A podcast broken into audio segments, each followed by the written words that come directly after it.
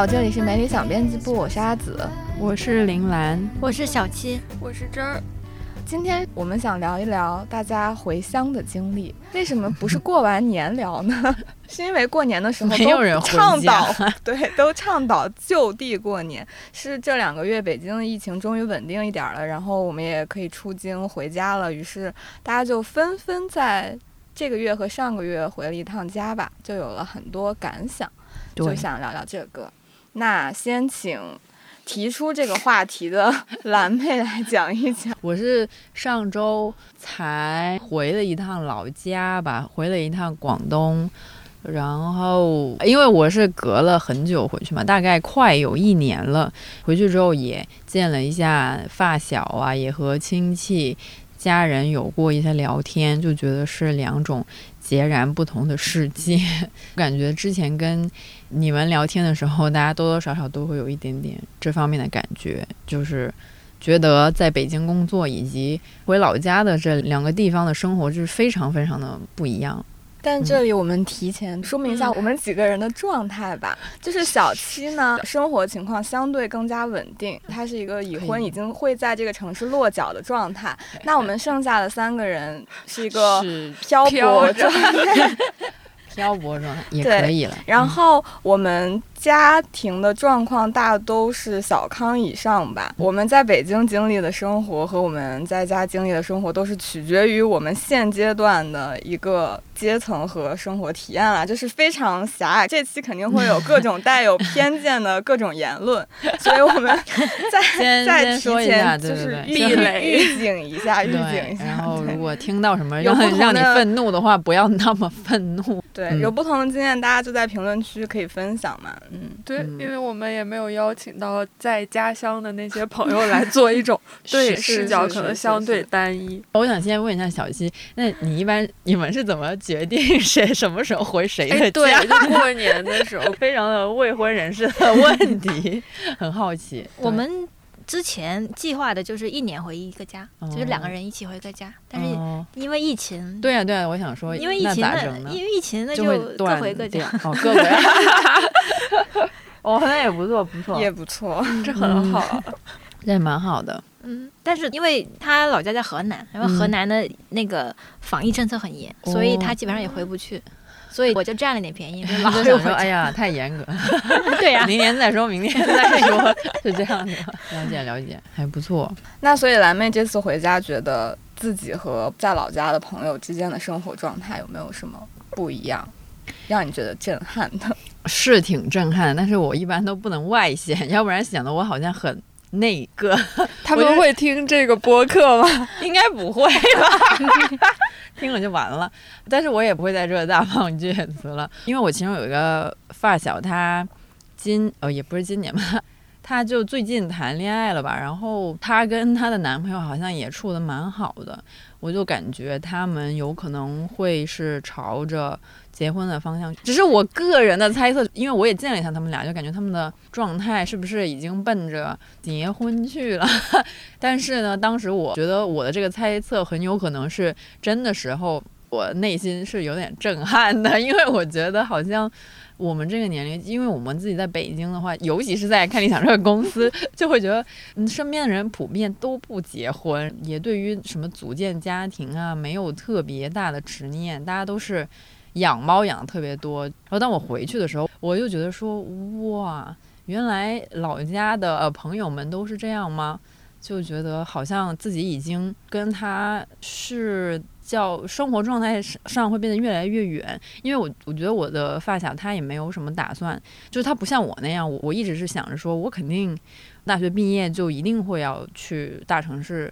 工作是有一个很笃定的这个叫什么路径在心里面的，但是我的发小他虽然跟我的教育背景是比较相像的，但是呢，他就没有那种说我一定要去大城市，他就是想要留在小城市工作。不是说他这样做不好，而是觉得因为跟我的想法出入实在是太大了，他就觉得留在家里面工作是非常理所当然的一件事情。所以，根据我发小的那个性格，我觉得他这次谈恋爱很可能是非常的认真的。不是说我们平常谈恋爱不认真，但大家都懂我的意思。他们会多少是比我们要郑重一点，传统一点，传统的可能对对对，可能家庭路径，可能对对对对，是他们他们走的是一种更传统一点的家庭路径，可以这么说，对，稳健，稳中向好，投 资对 对对，因为比如说像我们说的还是看理想这帮同事吧，或者是呃一些在大城市。漂泊的年轻人，大家普遍谈恋爱的时候，你都会觉得哦，OK，谈恋爱很好，祝贺祝贺。但是你不会 expect 他们很快就会步入下一个阶段，大家都会觉得说，可能，嗯，他们过一会儿就会分手。没有没有，大概意思就是说，呃，大家可能潜意识里面会觉得年轻人嘛，有很多可能性，就是这种观念。但是回去的时候就觉得，哎，好像不是这样的，所以这一点让我还。挺惊讶的，我跟他们吃了个饭，然后内心一直在惊讶，但是我表现得非常的平静。我说，嗯，很好啊，真不错。这个是这次回家让我比较感到不一样的地方吧。我发小也是我的同龄人，他比我大一点点，但就觉得好像咱的这个人生路线 就指向截然不同的两个路口的时候，还是会觉得有点心情有点微妙吧，是这样子。嗯，你就是会有。羡慕，或者是就只是微妙的情绪嘛？嗯，倒也不会羡慕了。对对对，就是觉得很微妙，会觉得，因为你平时就一直待在自己的这个 bubble 那个同温层里面，你身边的人都跟你差不多，甚至比你野多了。为什么会说到羡慕？就是因为我也有一个朋友，他就从小一起长大，其实，在上大学之前，大家的人生轨迹都差不多，但他也就是选择了差不多一毕业就结婚了。在我之前没有出国读书那年，我们在家就经常见面。那个时候我看他的生活状态，我觉得天哪，这种一眼望得到头的生活也太无聊了吧！我才不要那样。是。然后我出国读书，然后回来，二零年就他结婚，然后去参加他的婚礼。那个时候就感觉哇，这种生活好像也不错。什么鬼？因为他的新房子就是在他爸妈家的那个小区，然后他的妈妈和他的婆婆之间关系也很好，就三个人可以经常一起去逛街，工作也不忙。他结完婚之后就辞职去考研了，在全职读研的时候就怀孕，现在生了一个孩子。当时他结婚的时候就已经跟我说，嗯，他看好了什么月子中心什么之类的，就觉得已经过上了一种。舒适安稳又挺幸福的生活，就会让我这种一眼 根本就不知道自己生活在哪里的人有一点点羡慕，让不愿意 付七点九块钱买一个 付费音频节目的人有点羡慕，因为人家的那种所谓的人生比较大的一些目标都已经完成完成了。对，因为她的感情是真的让我觉得很幸福的感情，就是她和她的丈夫是从高中时候就一直在一起，然后走到毕业结婚，就是一种非常理想的状态，一切都非常理想。那我之前我问过我一个大学的同学，她好像跟她的男朋友就是初恋，当然他们是到大学才初恋了。然后呃有问过她什么感想，她说她有时候确实是会想过是否有一些可能性，说我这一辈子不会只谈一次恋爱。他非常谨慎的发过一次这样的言，我记得很清楚。我前一阵也是跟我在家乡的朋友聊天。我是。这要怎么说？中原腹地，你说北京周边可以吗？北京周边的省会城市，这个好明确。可以可以可以。不然干脆介绍自己是石家庄的。大家好，我是周冬雨的老乡。Anyways，这不重要。我真的发现我身边有两个在家乡的朋友都可能要结婚了。他对于自己的目标非常明确，有点像蓝妹说的那个朋友，就是大学毕业、研究生毕业之后就当老师，然后很稳定的去相亲认识人。然后目标就是想要结婚，我觉得她非常非常清晰，知道自己要什么，完全不会因为其他的可能性而犹豫。然后现在她跟她男朋友的感情非常的稳定，她已经买了车，似乎也买了房。我感觉下一步我就要去参加婚礼了，再下一步就满月酒了。对，但其实朋友之间聊起来也会好奇对方为什么可以那么明确的知道自己要什么，完全不会。因为其他的可能性而想自己要不要去大城市闯一闯啊，还是要去干嘛的？哎，我觉得好有趣，因为我听你们好像震惊都是，比如说 发小和同学有没有结婚，对对对，像我就完全没有关注到这一层。我其实有今年回家，确实也是很震撼一件事情，但是刚好相反，因为那时候我们一群人一起去玩剧本杀要吃饭，所以大概一共有十二个左右女生，然后她们大概跟我年龄可能上下浮动不超过三岁吧，应该大概就是二十七到三十之间那种，然后。很神奇是，就桌上所有人不是在考编的路上，就是已经考了编制，要不就在体制内。好好，就是考完了，就是让我比较震惊的第一个事情。然后第二个事情是，桌上没有女生结婚，然后他们也没有任何打算。然后他们说一下，就是结婚有啥好？好累哦，不要结。他们也会说自己身边有很多姐姐也没有结婚。我家在广西的一个小城市，应该算四线。然后其实，因为我们那以前是国企比较多的地方，后来有经过很多，就是九零年代下岗，所以其实我们那里其实工薪阶层比较多一点，嗯，可能家里也不是特别有支持。我觉得他们可能第一方面也会觉得确实负担不起那个育儿费用，然后第二个观察到，你看他们也会说什么看电影啊、吃饭呀、出来玩基本上挺爽的，他们就觉得挺开心的，没必要结婚。当我观察到，你就是认识的很多人，他们都不结婚生子，我就觉得还挺开心。然后我第二个观察就是我奶奶跟我说的，因为我奶奶也想催我生孩子，但是我就说，奶 你要怎么糊弄过去呢？但是我奶奶。就比较有趣，是她催我生完孩子之后，她自己又又给自己自洽了，因为她她就跟我说，她说年轻人不生孩子也很正常啦。她就说，因为我奶奶，因为我刚刚讲了，我们那里是国企很多的嘛，所以我们那很多院子都是以前的工厂大院，然后很多老熟人那种。然后奶奶就说，她观察到这两年小区里基本上没有家贴喜字，然后也没有婚车，她那些老同事也没有哪个的子女，很少有什么。满满月酒啊，或者是结婚酒都没有，他就说：“哎，现在年轻人不结婚很正常啦，压力那么大。”觉得有点意思。环境还是非常重要。当你身边 没什么的话，你就会觉得 OK，这个事情也 OK。对我也是会有一些刻板印象，就觉得我留在老家同学他们可能很快就会结婚生子，但是其实现在观察到比例也没有很高，我就觉得嗯还挺有趣的。嗯，对。其实我觉得意识上更多的还是人和人的差距比较大吧，可能大城市和小城市还是生活状态上，嗯，会构成比较大的差异。比如说刚才小七说的，不是在考编就是在考编的路 上这件事，我觉得我完全可以理解，是因为真的没有工作岗位，你出了北上广，想再找一个双休的工作都很难。大部分的工作它都是单休的，更不要提什么五险一金，就有的可能会给你交五险，但是那一金，据我了解，银川的工作可能可是没有。对对对，确实有很多。小一点的城市还是怎么样？反正我了解到的，老家那边有就是单休，嗯，它也不是说像什么互联网大厂这种级别，but 它就是要单休。对对对，我就觉得，对我听到这，我就是那种状态。就是如果你找工作的标准是我要五险一金加双休，那你就只有国企和体制内的路可以走。当然，体制内也不承诺你双休嘛，就是它也是你随时会加班，但至少会有五险一金啊。所以我爸妈都很震撼，我竟然有 住房公积金这件事，默认你不会有。对啊，他们就是默认我一定不会有。后来有一次回家聊天，他们就是很震撼，说啊，你竟然有住房公积金的吗？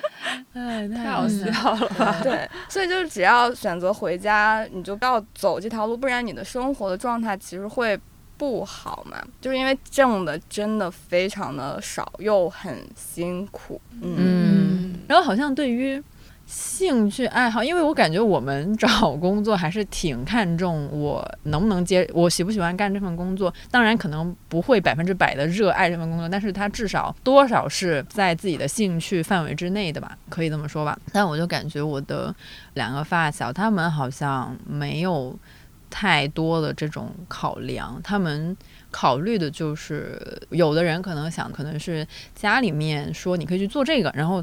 他就会觉得 OK，那我去就去做这个。有的人就会觉得说考编是 保你一生什么之类的吧。他会觉得他很稳定，所以他就是卯足了劲要去做那个事儿。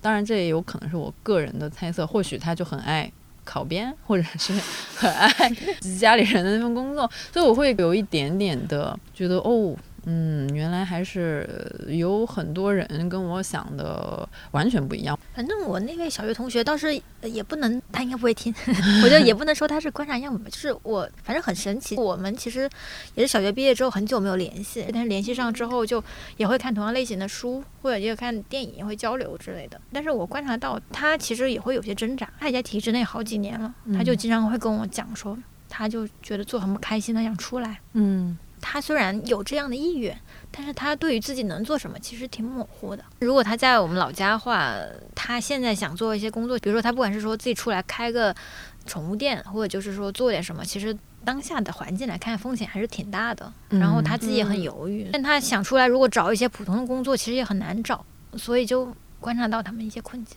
嗯，跟环境真的分不开。我觉得我回家之后。另外一个感受是，我觉得我比以前想得开了很多，因为我的小学、初中都是在老家读的嘛。然后以前因为成绩不好，就总觉得以后好像呃不会太有出息。你懂我什么意思吗？因为小时候还是什么小学鸡、初中生的时候。会觉得成绩确实是衡量人生未来的一个很重要的东西。你成绩不好，你考不上好的高中，考不上好的大学，然后那个巴拉巴以后就是什么都都完蛋了。但是后来发现。好像在，因为我反正就是那是发小嘛，会不是同一波发小，是另外一波发小了哈。另外一波发小不是很熟，因为他们是男的。以前就会觉得他们好像有几位男生的成绩还挺好的，然后我就会觉得哇，那他们以后人生应该会特别好。但后来 今年回去之后，就发现好像呃。不是说他们过得不好，而是说我不会去羡慕他们的生活。就我自己现在过的这种生活，我觉得 OK 啊，完全没有问题啊，不会觉得自己比他们过得不好，或者是怎么样。因为他们有的也是 you know 就继续体制内啊，或者是就跟着家里的安排去做工作。当然，他们可能也很有钱，或者是在什么经济水平上肯定是比我要高的。但是我会觉得我并不羡慕这样的工作。是我这次回家之后，我得到了一点点感悟吧。因为以前总觉得自己就好像差很多这样子，但后来长大了之后发现，哎，其实也没有啊。就是你自己找到自己适合自己的生活状态的时候，就 OK 了，就完全不会说去羡慕以前的另外一波发小。我要区别一下，呃，不太熟的朋友，不太熟的朋友，他好像也快要结婚了吧。然后我就听说 他的未婚妻似乎很年轻，比我还要年轻。当时也是很震惊，但我震惊的不是说那位男生要结婚，震惊的说为什么他的 未婚妻这么年轻就要结婚。当然不是说年轻女生结了婚就一定会怎么样，但我只是说，在我近几年形成的一些观念里面，会觉得女生的话应该还有就不会那么年广阔的森林嘛。差不多，就结婚可以离的。因为我刚本来想说，原来我也不太能够理解为什么我的一些朋友能够很安稳的在家里生活下去。然后他们为什么不能够来到大城市？后来我就意识到这蛮有瑕疵的，其实，因为默认大城市更好。对，其实每个人的成长环境也确实不一样嘛。那有些人的家庭观念可能更重，比如说想要离父母更近一点啊，然后觉得大城市里那种漂泊的，因为大城市基本都是独居嘛，独居是为主的。然后呢，你刚来，可能朋友又没有那么多，只有一些基础的同学之类的。然后你每周末的娱乐活动要怎么处理，又是一个问题。所以他们可能就会种种考量之下回到家乡，过一种更加舒适的生活吧。对于我来说，但凡家里。有一份工作，我都不会再回北京。哦，是因为真的，你这个东西是不能兼得的。一份有趣的工作，它往往真的不存在在家乡。但是我特别能够理解回去的人的感受，因为在家里生活是真的非常舒服。然后我有一个姐姐，她在银行工作嘛，但她已经是领导了嘛，她就会抱怨说，为什么底下的新招来的小孩特别不稳定，动不动就辞职什么的。因为他们银行也是招名校硕士之类的，说怎么干几个月就不干了就走了。我说你们天天十一点、十二点、一点钟下班，人家凭什么要在那儿干？为什么要回家？不就是为了避免这种生活？如果要这样的话，我还不如在北京 卷呢，还能多挣点钱。对对对对对。但是我确实是没想过要回家，哎，可能就是不太在意吧。就有自己更在意的部分，可能就是一些更加有趣的东西。然后我得到这一部分了之后，哪怕我挣的少一点，但是也还算是可以接受。它相比较而言，那种更加舒适的生活和我自己想干嘛干嘛的生活，我可能会去选择想干嘛干嘛的生活。因为我妈也不会完全。从经济上放弃我，所以稍微有一些支撑的话，感觉还可以平衡一下，所以就没太想过要回家这个问题。我也是这么想的，我从来没有想过我要回老家工作之类的，就从来没有这么想过。我就是天然的觉得。人长大了，你就是得往外走。我我是想，人只活一辈子，因为目前还没有信一些宗教什么轮回之类的。我觉得人只活一辈子，那就要尽力的去拓展自己各方面的经验。差不多是这种，虽然不排除说以后什么老了还是怎么着，可能会回去啊，或者是对对退去什么别的地方，但。在目前的阶段吧，我自己认为的既定的路径就是人得往外走。可能我的发小们也会非常不理解，为什么人一定要往外走？对，就明明你又没有挣到钱，你现在是年薪百万还是怎样？你现在的卫生间实现干湿分离了吗？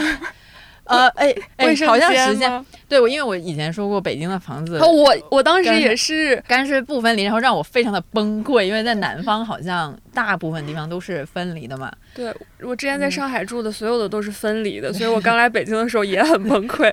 但是中介告诉我，北京寸土寸金，对呀，你还想宰地？卫生间就那么大点地方，就是给你建不出来。对我现在的那个房子，它。理论上是分离，但是因为他浴室的门掉了，就 你们敞着门洗澡吗？这么 open 吗？不是，不是，不是，它分离的那个门。呃，对对对对对，它还是在厕所里的那个玻璃门，就是就是，他现在就是。我本来以为我也 OK，哇，干湿分离了，好开心，觉得自己在北京的这个社畜生活简直是跃升到了一个新的台阶。但没想到他的玻璃门就他只剩下了。一个锅框，对对对对对，真的就是只剩下一个框，然后 中间那个门就是没有的。你给自己安一个帘子都算。我现在就我现在就安了一个帘子，所以我觉得某种程度上已经实现了百分之八十的干湿分离的社畜生活。在我在北京打工三年之后，终于实现了。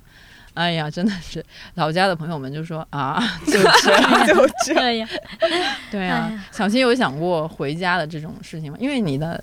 大学是不是也是在北京念的？对我可能有过想回家，但是说实话，那个回家我觉得更像是一种精神撒娇，不是一种真正的计划。就比如有时候，可能因为我工作好几年了，有时候会觉得挺累的，就想回家躺一段时间。但是，但是也只是想想，也没有实现。嗯。嗯，但你也是觉得人应该往外走，就正好我刚刚也在想，我一个朋友，我就觉得就跟这个话题还挺合适，因为我毕业到工作的时候刚好是一八年之前，那时候整体的经济或者说大环境，它还是一个有很多希望向上的环境，所以对我来讲，因为我也经历过那种可能从什么都不懂的小编辑，然后一步步。就做到今天，虽然也没有很高成就，也只是在一个文化行业大编辑，老小编小编年龄上有了增长，对，有了跃升，跃升。但是还是跟以前，比如说，当然我可能看我最开始写那东西，就完全不能看那的那种跃升，大概是那种感觉。是的，是的。当然我也没什么钱，但是就觉得对比起之前，还是自己有成长，就让自己挺开心一些事情。所以，我可能心里面会理所应当的会把这种往上走的路径是当做正常的。嗯，然后我甚至也会用这套去看我的朋友。我有一个年纪比我小好几岁的朋友，他也在北京打工。他之前的那个工作就挺好的，也是一个说得上名头那种文化公司，然后他就很纠结，他说他想回家，我就一直劝他，我说。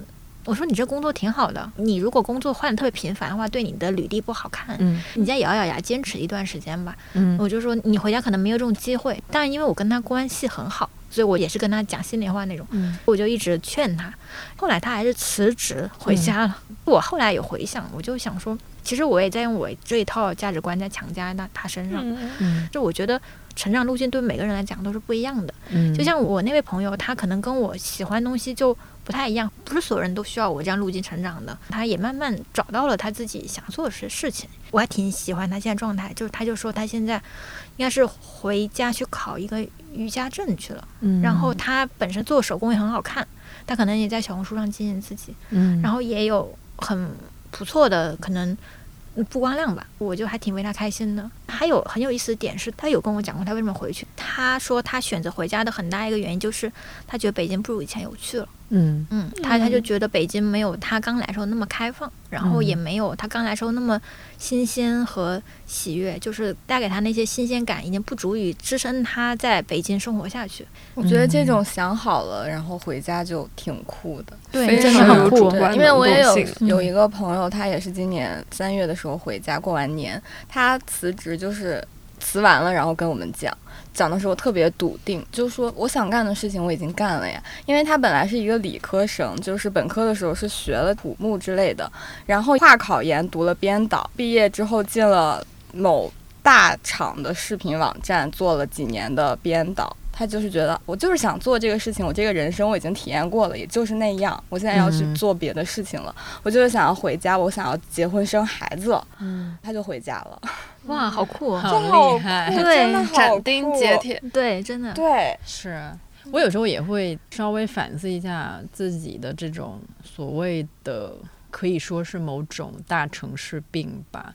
我可能因为这个人往外走的这个东西，可能也有一部分是建立在一些小小的虚荣心上。因为总觉得自己是去过大城市的人，就是在外面经历过。小风小浪，我也没有大说 大场面，大场面没有大场面，就是 都是小场面的人，多少是有一点点一个自己的虚荣心吧。可能其他人根本就不 care。假如说北京的生活其实已经过得不太好，就是比如说工作啊或者是什么各方各面的，我可能也不会说特别的有勇气就把这边的生活给断舍离掉，或者是把所谓的大城市身份给断掉，然后我就回去我的。家乡，或者是去一些更偏远的地方 之类的，我觉得我不一定会有这样的一个勇气吧。而且像我们做这份工作，可能确实接触的观念会稍微多一点，所以呢，有时候也会觉得是不是自己老觉得自己懂得比较多，就老想要。去跟人家说，哎呀，你有没有想过还有另外一种可能？但可能人家就不需要另外一种可能。但我有时候确实回老家的时候，跟朋友们聊天，就总想说，你有没有呃，心里面就真的会有一股小小的冲动，想说，你有没有想过，什么人还可以这样活？就就老想给人家灌输一点 别的东西。就像我刚才呃小小的提到了一下，说对于呃老家里面有朋友很早很早就结婚。尤其是女生，我心里面就很想说，姐妹要不要再考虑一下？咱这个年纪，年纪轻轻，有没有一种可能可以不要那么早结婚呢？就总总会有这样的一种冲动去想要跟人家讲这个观念，但很有可能人人家就是想要结婚，关你屁事！但但我我就经常会有很多的这种冲动，需要自己去压抑一下。但但可能跟我们俩刚刚讲的还不太一样，因为我们讲都其实已经是经历过一些别的东西，他相当于他想清楚的一些选择。我其实真的觉得说，如果年轻的女孩子她被那套绑住，你真的会从内心觉得挺惋惜的那种感觉。对对对，我就会就呃，我可能都多少会内心就觉得啊，这么早，怎么样？虽然我也不那么直接认识他嘛，但内心多少会觉得，嗯，真的要结吗？就是这种吧，都是虽然我也。不知道人家真实的感受，但内心确实会有点惋惜。没事，你看我也结的挺早的，但是我还行吗？现在，反正我应该女权观念其实是我结婚之后才有的。嗯嗯，就是要有就不结，我 要有应该就不结，完了完了，这再也不能怎么办？或者迟一点，或者迟点，或者就迟一点。这几年，但是确实是会反思自己的婚姻状态值不值得持续。我觉得可能因为我自己的视角吧，我会觉得。结了婚也还好，你其实也会有选择，嗯嗯。不过相对来讲，可能如果他生孩子，可能他就未必像我这么觉得自己自由了。对，我就是老想跟老家一些呃女性朋友说，嗯，要不要不要那么快，缓一缓，因为我总是看到我小我朋友圈里面有些什么小学男同学之类的就生了，我就说。啊，怎么这样？就会有那种感觉。我并没有特别的 为他们高兴，可以这么说吗？我真的会觉得，哎呀，天哪，真的是要抑制一下自己的 这种冲动。在北京，我还是认识一些姐姐，也是有这个结婚生育的，那感觉人家过得也还行吧。没什么问题。我觉得离开家最大的好处，真的是在观念上可以自由一些。在生活上，在家的话，不管你心里如何的坚定，但是你无法忍受周围的人在跟你说另一套。嗯，因为我们家的小辈，大部分大家都是在比较稳定的国企什么的，只有我一个姐姐，她是要自己开一个花店，然后我的父母。说起他的时候，就觉得哇，这个是把自己的人生往地上瞎折腾的那种感觉。就其实他生活在那种环境之下，压力是挺大的。但其实像我也是一样，可是我就是离开了家，我就也听不到，我也感受不到是如何被惋惜的。但但是我无所谓，因为我从小就是这样，就在家里是属于学习比较差的一个，跟其他的哥哥姐姐相比。然后他们现在。呃，留在家乡的也都是体制内啊，或者是医生什么的，然后来北京的也是体制内，所以我就显得更那个，已经处于半放弃的状态，无所谓了。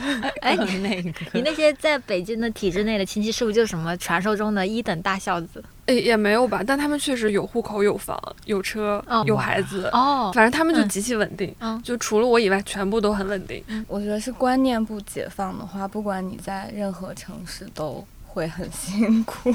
在大城市，如果你还是想要走买房、结婚、生孩子那条路，就会是一个非常艰难的路吧，就比在老家艰难两百倍。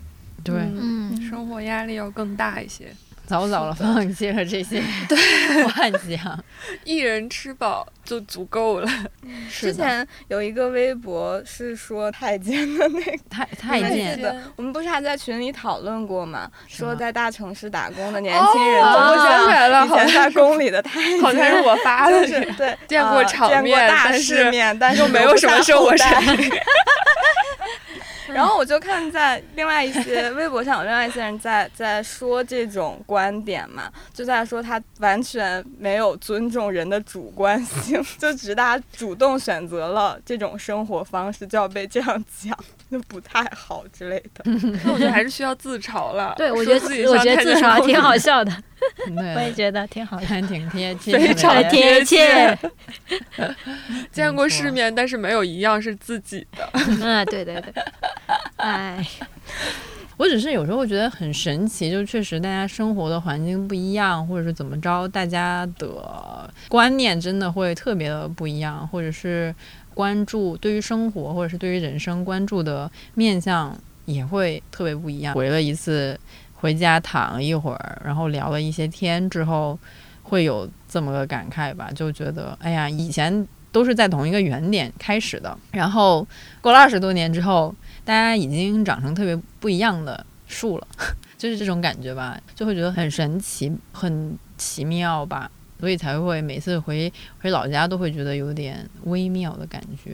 嗯，但是我不知道是不是跟我们所在行业有关，因为确实所在行业它各种观念交锋嘛，嗯，然后大家的其实是在一个同温层里的，就是彼此的知识 或者是一些价值观不会差太多，但也确实发现你以前跟自己的朋友可能有些话题是不会聊到的，嗯，比如说关于一些世界的局势啊，或者是对于一些女性之间的话题或者议题。你之前可能没怎么聊到过，但是现在一聊，你就会发现彼此大不相同，你就会很想说服对方，但是你又会觉得没这个必要，因为你跟对方已经非常熟了，大家没什么必要，就是因为这种方面产生一些局域，然后彼此 都不愉快。可是你的心里就会觉得，嗯，怎么就这样了呢？然后而且你会知道对方的价值观很难撼动，但是你又。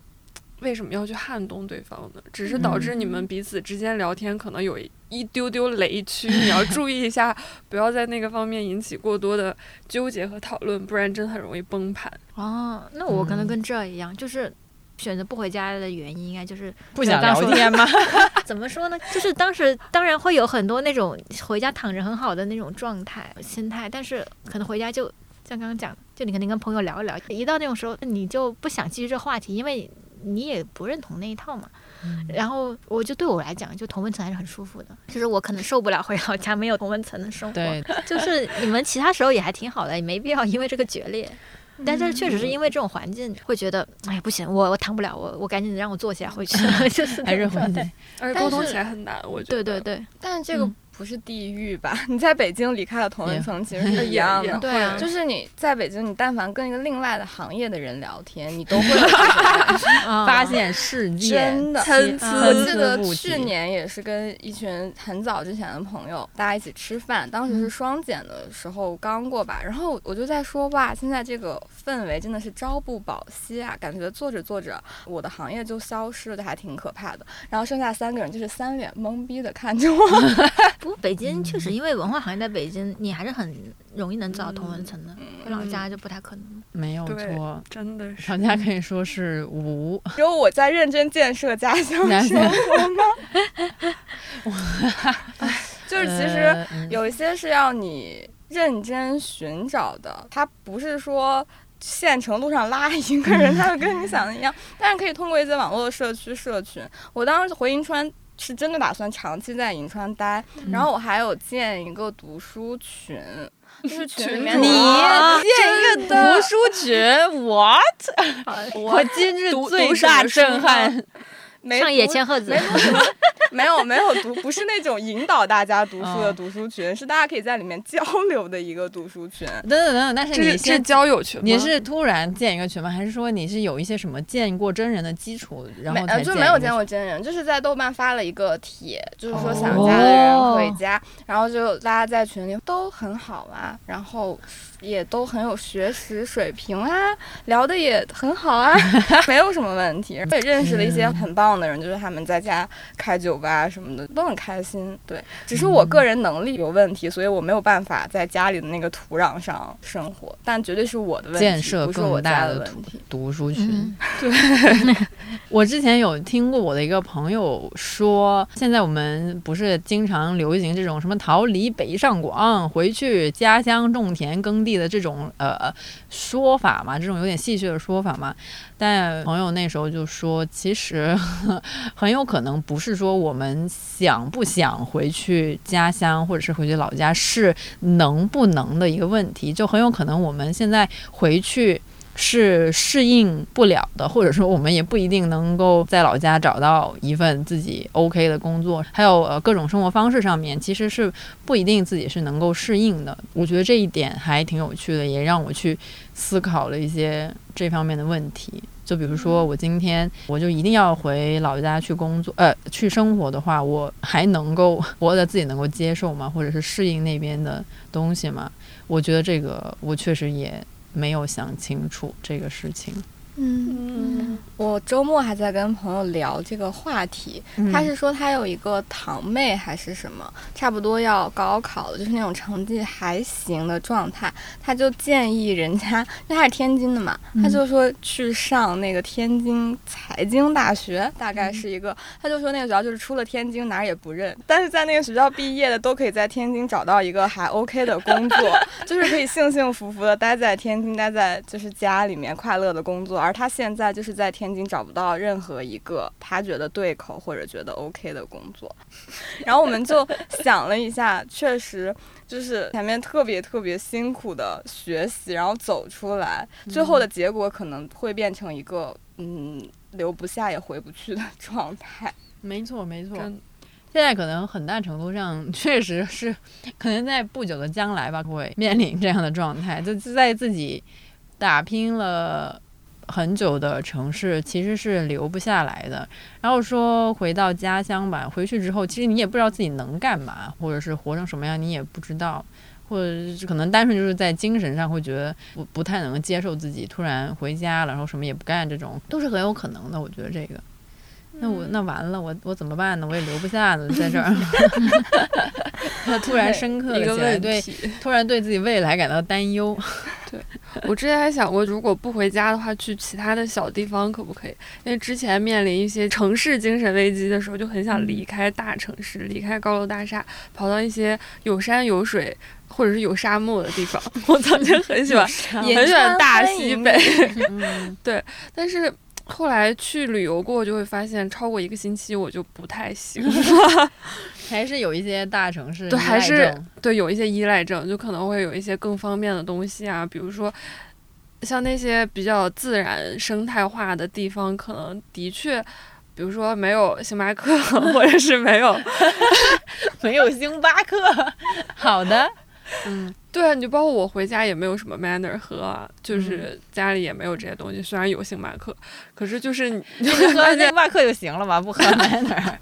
反正就是这一类的，会发现自己对一些呃设施或者是热闹程度是有要求的。那种纯粹精神性的地方，你可能觉得自己目前还没有修炼到那种程度。嗯嗯。我觉得确实是。对，就好像自己其实所谓的说很适应大城市生活，或者是很喜欢大城市的生活，很有可能只是很适应大城市有的品牌的消费消费对消费生活被驯化了很大一部分，然后你脱离它，就会发现自己好像干不了什么事儿，对，好像少了点什么，所以那些地方可能就是一些休憩的地方了，它可能不能够成为你长时间生活的一个。场所，嗯，对，这不是鲍曼星球人写的吗？说说说说说，鲍曼 星球人对啊，我就是星球人。你们看那篇有什么感受？鲍曼，哦哦哦，我我刚才在想，鲍曼，我说他写过王尼玛，这么这么深刻，对我就说王尼玛，我就脑子浮现了那个头像，他写过这么深刻的东西。就前几天袁袁 长根写的那个《新穷人》那篇，对你们会怎么看那个？就是在编那篇的时候，编那篇时候，我觉得啊，他写的挺好的，我觉得写的真好啊！对对对，哦，你现在这么说，我能 get 到这其中的联系了。确实，好像有很多在大城市里面建立起来的生活，真的其实只是建立在。消费符号上，对对对对，呃，品牌啊，或者是一些什么服务啊，上面好像不太是自己真实的，对对，好像不太是自己真实的一种东西。但是在老家还是可以，在老家我可以干嘛？我真的啊，我不知道要干嘛，我就。嗯，所以我们的状态就是，我之前看过一个词叫什么“高等知识平民”，我们就是怎么那么多词啊，好烦哦！又有新穷人，又有这个，但是就能去掉一些瑕疵，你没发现吗？是是是。因为我当时看到这个词的时候，我真的觉得哇，这就是我呀！就是你好像受了很好的教育，你又有一些文化资本，但是那些文化资本它是无法被。兑现成一个现实的什么东西的，可是你又觉得你好像有那么点文化资本哦，对，确实。如果现在以现在这个脑子的状态回到老家的话，其实我的生活并不会过得 比其他人要好，但是呢，又总会觉得我有一些东西。但其实他们 对于在老家生活，好像他并不会怎样，因为我还是考不到编，我也没有这样的关系。嗯，就是一种附近的消失。我我扯到这个，没有，因为因为太远了，我觉得我跳不上这步。不是，因为铺垫一下吧。不是不是，要硬 Q。我说的是，如果其实我自己融不回去家乡的生活，是因为我其实对我的家乡根本也不太知道。对各方各面的城市建设还是怎么怎么样，就是大家呃，比如说我的家乡现在普遍大家的生活水平是怎么样的，我也不知道。比如说哪一块最值钱，我也不知道。然后还有就是人口有多少啊，就各种各样这种事情我都不知道。所以确实好像是我也不太回得去，因为我什么都不知道，我就是 一个去过大城市的傻子，完全是这样。这才是我所说的 项标的，只知道一些老城区，但是老城区又被拆的差不多，牵强。对，就是大大概是那个意思。你是想说自己在老家无法构建起附近吗？对啊，因为我什么都不知道。但是在大城市也没有哦。对啊，在大城市有一些虚假的消费符号啊，对对对对对，由 消费符号构建起的附近。对，哎，说到这里我就很好奇，那种家乡就是大城市的人，会有我们这种奇怪的体验吗？我觉得我也回不去。就像刚刚讲，你就被那种，就算你知道它是文化符号，你知道它是消费符号，但是你。就已经在那样的环境，忍不住还要想点一杯星巴克，对对，忍不住想点一杯 man manner。现在想点播一首南拳妈妈的《牡丹江》，它有一个歌词是回不去的，都叫做家乡。对对对，哦，那都叫做故乡还是家乡？对，是家乡。那首歌我经常循环听。小的时候，小时候的歌。对啊，南拳妈妈哎。对，反正我就觉得还挺。有，就是你也知道很多观念，你甚至知道你消费的那些东西的消费行为本身，它也是被批判的，但是你也依然会有那样的生活在做。就你可能在这套体系里，你依然可能依靠它，你吃点饭，然后你可能也依靠消费符号生活。就你也知道那应该被批判，但是你多少还是会有一些那种，就找一种平衡吧。我觉得，也就一边批判一边接受。唉，现在回家有点太晚了。我现在可能已经无法向我的长辈们学习他们的吃饭技能。我最近知道一个非常震撼的消息，是一直有一个跟我同名同姓、同年同月生的一个学姐，她是我高中的学姐，她只是比我早上一年学，然后她本科也是学中文的。嗯，就可能我们这个月生的人 学中文比例比较高，所以就是非常像。我们甚至还在。大学的时候实习过同一家报社，被同一个老师带。啥？天哪！已经到这种程度，银川真的非常小。我们不是真实的认识，但是我们都知道有彼此的存在。然后他还你们还是同一个大学的？这要是男生的话，那就在一起。我们不是同一个大学，但是彼此都非常了解对动态。他还跟我们同级的一个男生谈恋爱，两个人官宣的时候，还有人来问我：“你跟他谈？”这什么那个岩井俊二的情书吗？是这个情节吗？然后他在银川工作了一下之后，又去考研了。完研之后，他最近转调升回去当公务员了。我想说，是不是他在过着我的一个平行人生？哦，有可能，就觉得很神奇。他以后就会是一个在家工作，然后守着家里面很幸福的。人哦，我就要负责在外漂泊，你就要负责在外漂泊，哇，好神奇啊！好像那个什么天才基本法。那你为什么有干老家的那个工作来着？我觉得我没有办法把人生建立在那样一份工作之上。那你们老家还有别的工作？就找不到啊！对，那你为什么会想回去呢？因为我我没有大城市病，我觉得我你是没有随时放假那种仗，因为我不爱喝 Manner。我不知道这样说，万一哪天 Manner 要找对呀，Manner 我本人不爱喝而已。你说你不爱，其他编辑很爱喝，一句，我只是我本人就不爱喝咖啡，不针对你说咖啡不耐受吧？对你还说比较中性 对，不要说不喜爱，很在意任何非常重要的选手。对，就是我咖啡不耐受，我平时也不喝咖啡，所以我真的不在意这些事情。我本来就可以随时放弃这样子的生活，我在这儿仅仅是因为我喜欢做这份工作。感觉你是被逼迫着北漂的。对啊，好真的是被迫北漂，太好笑了。说到这里，我想起来，我跟我妈说，如果我要回家乡的话，没有什么工作，我或许可以去当收银员，或者是做一些极其机械的工作。我觉得我当不了收银员，因为我数学不好。我当时想有机器嘛，就无所谓。但后来我意识到，这种也好像不太行，因为有时候你会意识到没有，呃，适合自己的。工作岗位的话，你去做一些其他的，会稍微动点脑，或者是要求技能什么的，也挺没意思的。那干脆就去做一个特别枯燥、极其枯燥，不管是盖章还是收银还是卖票，我就会觉得这个还可以。但是后来发现好像也不可以。完了，我觉得这个聊完之后，我开始很严重的在 question 自己现在的生活状态到底有什么。可坚持的必要，对吧？对对。我之前跟我朋友说了我现在的那个生活状态和生活水平，他就说。那你为什么要继续待在这里？开始逐渐的，他就有一个问号发给我。对，我我家人都是这样子看我的。就我回去还是会有一些亲也亲戚问你每个月挣多少钱嘛。我就是那种不是我不想说，是我真的完全不好意思讲我每个月多挣多少钱。我就啊，就是够花。然后还有我其他的亲戚质疑，真的够花吗？我说嗯，有的时候也不太够。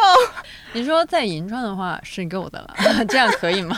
你说我现在挣的钱就是为了以后回银川花，那你也能攒下来才行。北京的钱北京花，不都是这么讲的吗？啊，也是，一分都别想带回家。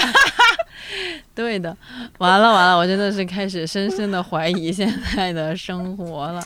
你再说一次那个词叫什么来着？高等知识平民，对对对，高等知识平民，虽然知识也没有高等到哪儿去，但大概就是那么个意思。中等知识平民，对，现在就是中等知识平民完蛋了，好像之前建立起的生活意义感，在这一瞬间崩开始崩塌，心里面的那个大厦开始一砖一瓦的掉下来。那确实，你甚至无法预料到自己下个月或者是下一年会发生什么。我觉得这是比较大的差异吧。嗯，是的，对。但是已经在这条路上了，就也挺好的。就像南拳妈妈唱的一样，你你唱一下。那句话是转折的话，也很难唱，好吗？它不是高潮部分。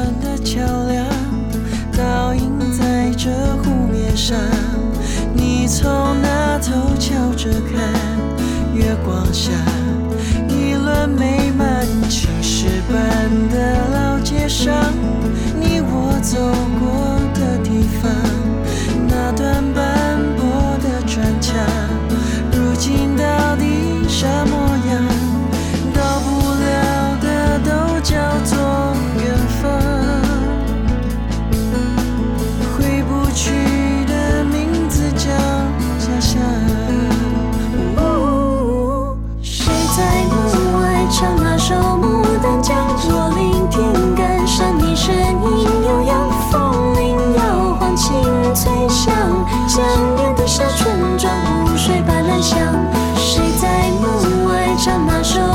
但脚，我脚步轻响走向你身旁。思念的光透进窗，银白色的温暖洒在。